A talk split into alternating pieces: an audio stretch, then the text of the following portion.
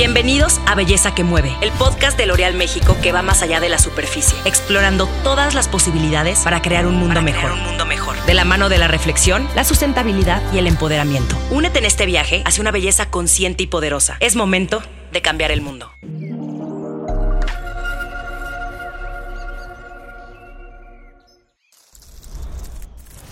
¿Cómo están? Bienvenidos a Belleza que Mueve. Soy Paola Rojas y me encanta poder estar hoy también acompañada de una joven admirable, comprometida, inteligente, encantadora. Puedo seguirme con muchos adjetivos, Shige. Bienvenida siempre y gracias por tu trabajo. Ella es activista a favor del medio ambiente. Bueno, pues si en este espacio hablamos sobre sustentabilidad, si hablamos sobre empoderamiento, si hablamos sobre belleza, tú eres todo eso, eres todo eso y eso nos das también, Shille. Eh, los invito, por favor, a que sigan todas las redes sociales de L'Oreal para que no se pierdan de los contenidos que justamente buscamos generar para, que, pues, eh, sí, poder proteger juntos al planeta de la mano de figuras como Shille y con inspiración eh, de, de, personas como, como ella. Hoy, pues, celebro que nos acompañe aquí. Ella es una activista climática México-chilena, es cofundadora de Re-Earth Initiative, es miembro de Nación Indígena Mexicana Otomí Tolteca. Ay, es una genia, yo soy tu fan. Bienvenida. Gracias. Gracias, queridísima. Eh, yo sé que esto de cuidar el planeta te viene de cuna. Eh, te lo enseñaron tus padres y te lo enseñó tu tierra. Cuéntanos. Eh, pues sí, yo siempre empiezo mi historia diciendo que mis papás se conocieron en la primera cumbre de Naciones Unidas de Cambio Climático de 1992, lo cual significa que 10 años antes de que yo naciera, mi ADN ya era protección al medio ambiente. Y pues mi papá siendo otomí, hay muchas filosofías que vienen con pues ser parte de un pueblo originario filosofías de reciprocidad, de trabajar eh, intergeneracionalmente, de saber que estamos aquí para proteger, no para apoderarnos de. Entonces, todo ese tipo de, de, de maneras de caminar en el mundo eh, son diferentes. Yo camino sabiendo que la tierra siente amor. Yo camino sabiendo que todo lo que soy es por lo que me da la madre tierra. Todo el agua que he consumido viene de la tierra toda el agua que existe hoy en el mundo es la misma que ha existido desde que llegó el agua al planeta. El agua tiene historia y pasa con nosotros y luego es, con nosotros fluye y sigue. Entonces yo lo veo todo interconectado y siento que como estamos ahorita en la humanidad, no estamos respetando a los millones de años de armonía y que han habido en este planeta. Y siento que nuestro propósito como jóvenes y esta generación de ahorita es recalibrarnos, recalibrarnos a lo que en verdad importa. Hablamos mucho sobre innovación, sobre qué sigue. Yo creo que lo que sigue es lo que es el origen. Lo que sigue es cómo comenzamos. Lo que sigue es en aprender sobre, sobre los ciclos de la Tierra. La Madre Tierra no crea eh, desechos. Todos los desechos nutren, todos los desechos son parte de un ciclo que sigue y sigue. Y nosotros contaminamos con plástico, con petróleo, estamos contaminando con todo tipo de desechos. Nos vamos a acabar el mundo porque lo estamos saqueando y aparte estamos contaminando. ¿Dónde vamos a caber? Eh, déjame regresarme a esto que mencionaba sobre los pueblos originarios, que me parece que es muy hermoso, es muy valioso, pero además es muy eficiente. O sea, por algo han eh, habitado milenariamente eh, espacios que hoy aún son por ellos preservados. Eh, ¿A qué te refieres con esto de la reciprocidad? Recibir es la mitad de un proceso. Tenemos que regresar. Entonces, cuando yo recibo, cuando como algo, cuando cualquier cosa, cuando mi abuelita me dice haga una tortilla, todo ese tipo de cosas, reconozco de dónde viene y hacemos, damos gracias, eh, hacemos una ceremonia. Em, siempre, siempre tienes que cada lugar al que vamos, al que hoy en día es porque pueblos originarios lo han protegido, lo han formado. Todos los parques nacionales protegidos en mayorías partes del mundo son tan preciosos, preciosos y tienen tanto, tanta biodiversidad por el labor de pueblos originarios que han estado allí protegiendo y nutriendo a la tierra. El maíz no sería maíz sin nosotros. La tierra también nos necesita para procesos que no serían posibles sin nosotros, pero tenemos que saber cuál es nuestro lugar. Entonces, sí, ese es vivir en armonía. Y donde yo vengo tenemos la laguna de Chinariapan, que hoy en día es área protegida por el labor de mis papás. Mis papás pelearon 20 años para que ese lugar se lograra proteger. Y lo que sigue es limpiar el río Lerma. Eh, tuve esa fortuna de conversar hoy no solo contigo, sino con tus papás y de, y de llenarme de, pues sí, de amor por la tierra, pero además de, de los mecanismos, insisto, eficientes para preservarla, ¿no? el, el, camino que debe seguirse para, para lograrlo. Con esto de la reciprocidad, eh, nos dices, sí, eh, devolverle a la naturaleza tanto como recibo de ella. Pero hablabas también de este esquema intergeneracional, que eh, lo conversábamos también con tus padres. Es algo muy hermoso. De pronto planteamos el planeta que le vamos a dejar a las nuevas generaciones, pero también a qué nuevos habitantes estamos educando y formando para habitar el planeta. ¿no? Sí, la pregunta que hace mi, mi papá es, ¿qué generaciones estamos dejando al mundo? no solamente qué mundo le estamos dejando a las generaciones futuras. Yo pienso, si todos fuéramos educados como me educaron mis papás, ¿en qué mundo viviríamos? Y yo quiero que esa sea la siguiente generación que viene de mis compañeros, una generación aún más consciente que nosotros. Algo muy hermoso que me compartió un compañero activista del Pacífico es que ellos tienen un dicho ellos eh, en la Polinesia, en toda esa área del Pacífico, reman mucho porque tienen que movilizarse, tienen que ir de pesca, etc. Y tienen eh, la historia de que los jóvenes son los más fuertes y son los, que, los necesarios para que avance el bote. Pero sin el conocimiento de los abuelos, no saben a dónde ir. Entonces, eso, es el aspecto intergeneracional se necesita fuerza, se necesita energía, pero también se necesita conocimiento e historia. Eh, Linda, me dices, eh, me, invitas a imaginarme en qué planeta viviríamos si todos hubiéramos sido educados como te educaron a ti. Em, déjame jugar a que soy tu hermanita, muy mayor.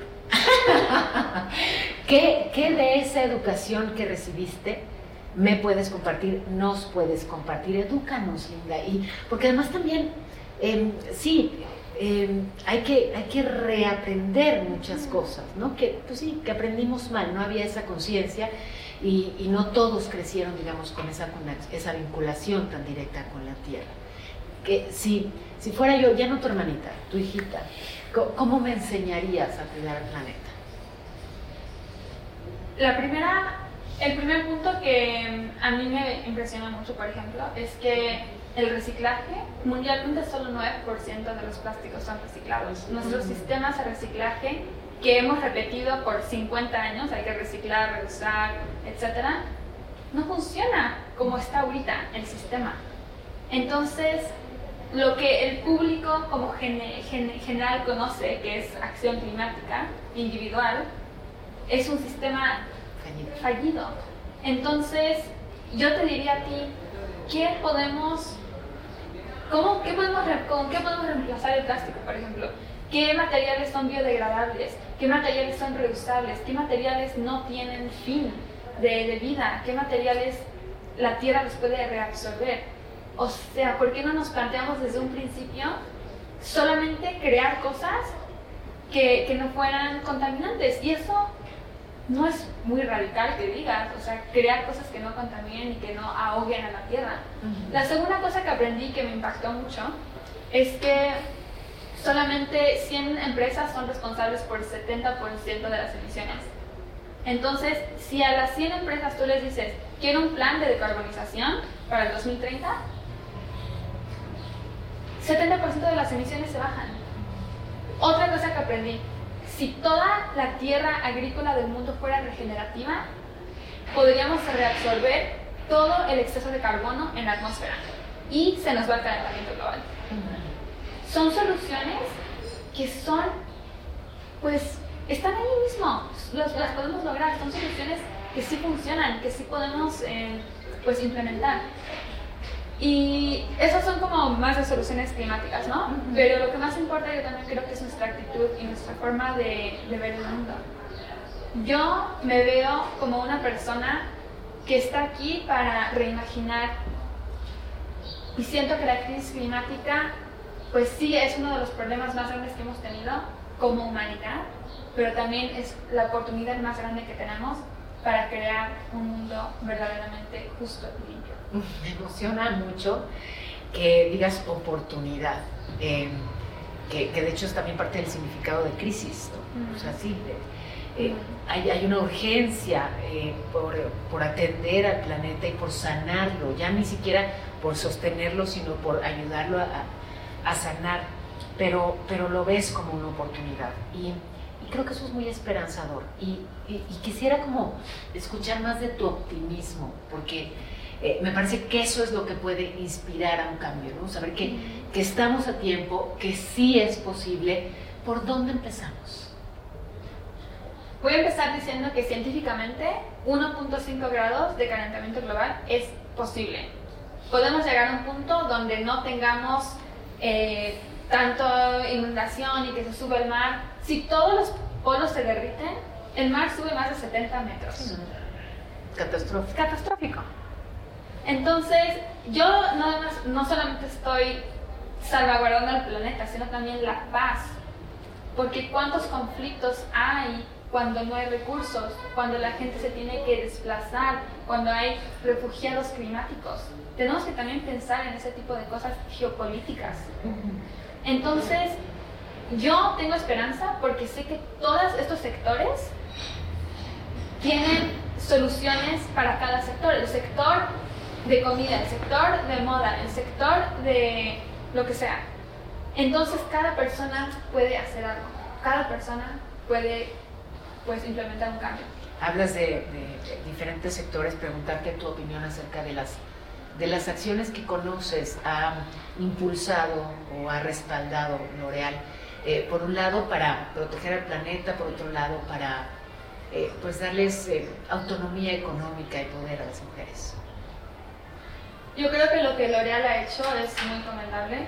Hay muchas empresas que dicen querer ser sustentables, pero no muchas han puesto un plan para 2030 a seguir.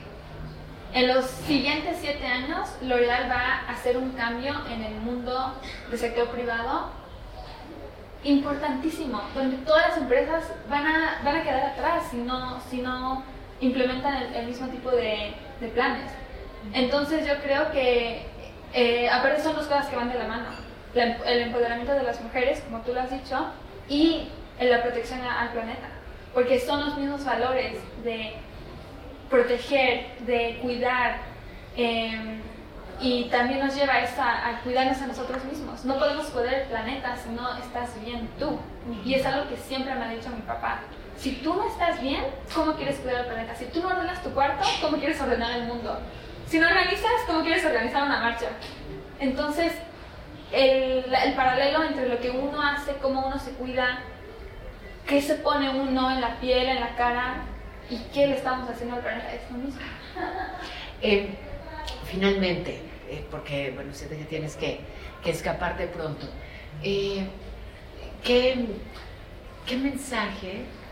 Te, invito a que me ayudes a pensar en cosas, eh, digamos, prácticas y a la mano de todos. Yo no necesariamente soy agricultora, ni, ni productora, digamos, de, bienes, eh, sino más bien servicios.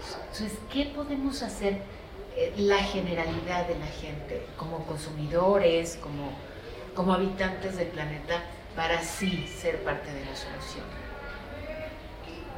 Todos somos parte de una comunidad, de varias instituciones y de varias entidades federativas de gobierno y aparte somos consumidores.